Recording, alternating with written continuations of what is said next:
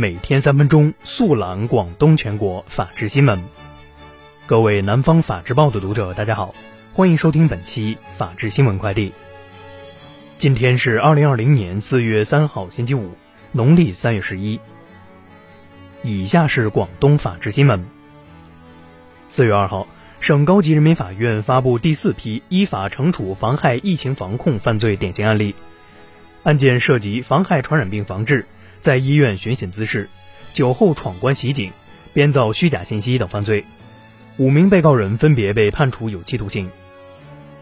四月二号凌晨，广州市公安局新闻办公室通报外籍新冠肺炎患者打伤护士事件称，涉案嫌疑人正在警方监管下隔离治疗，待其治疗结束，警方将立即对其采取刑事强制措施，坚决依法严肃处理。三月三十一号。深圳市六届人大常委会第四十次会议通过了《深圳经济特区全面禁止食用野生动物条例》，自二零二零年五月一号起施行。条例以白名单的形式明确规定，猪、牛、羊、驴、兔、鸡、鸭、鹅、鸽、鹌鹑可以吃，但猫狗禁止食用。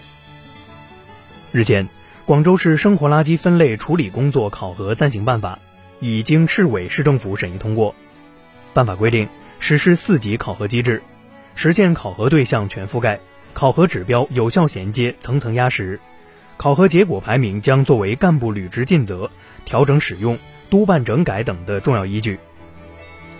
日前，茂名市高新公安分局经过近一年的侦查，成功侦破一起特大贩卖毒品摇头丸案，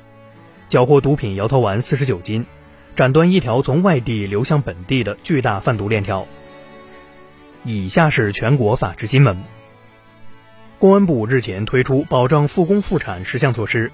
包括依法严厉打击制售有毒有害食品、保健食品、制售假劣抗疫类药品、防护物资等六类犯罪，以及建立涉企案件快速侦办机制，开展积案清理等维护企业合法权益举措。四月二号，最高法发布第二批八个依法惩处妨害疫情防控犯罪典型案例。此次发布的案例聚焦疫情期间涉及防疫物资的刑事案件，包括非法经营、销售伪劣产品、销售假冒注册商标的商品、招摇撞骗、诈骗等犯罪。最高检联合公安部发布涉境外输入型疫情防控典型案例，其中，河南某公司劳务派遣人员郭某鹏隐瞒出境史，造成四十多人被隔离观察。四月三号。被以涉嫌妨害传染病防治罪判处有期徒刑一年零六个月，郭某鹏表示认罪认罚。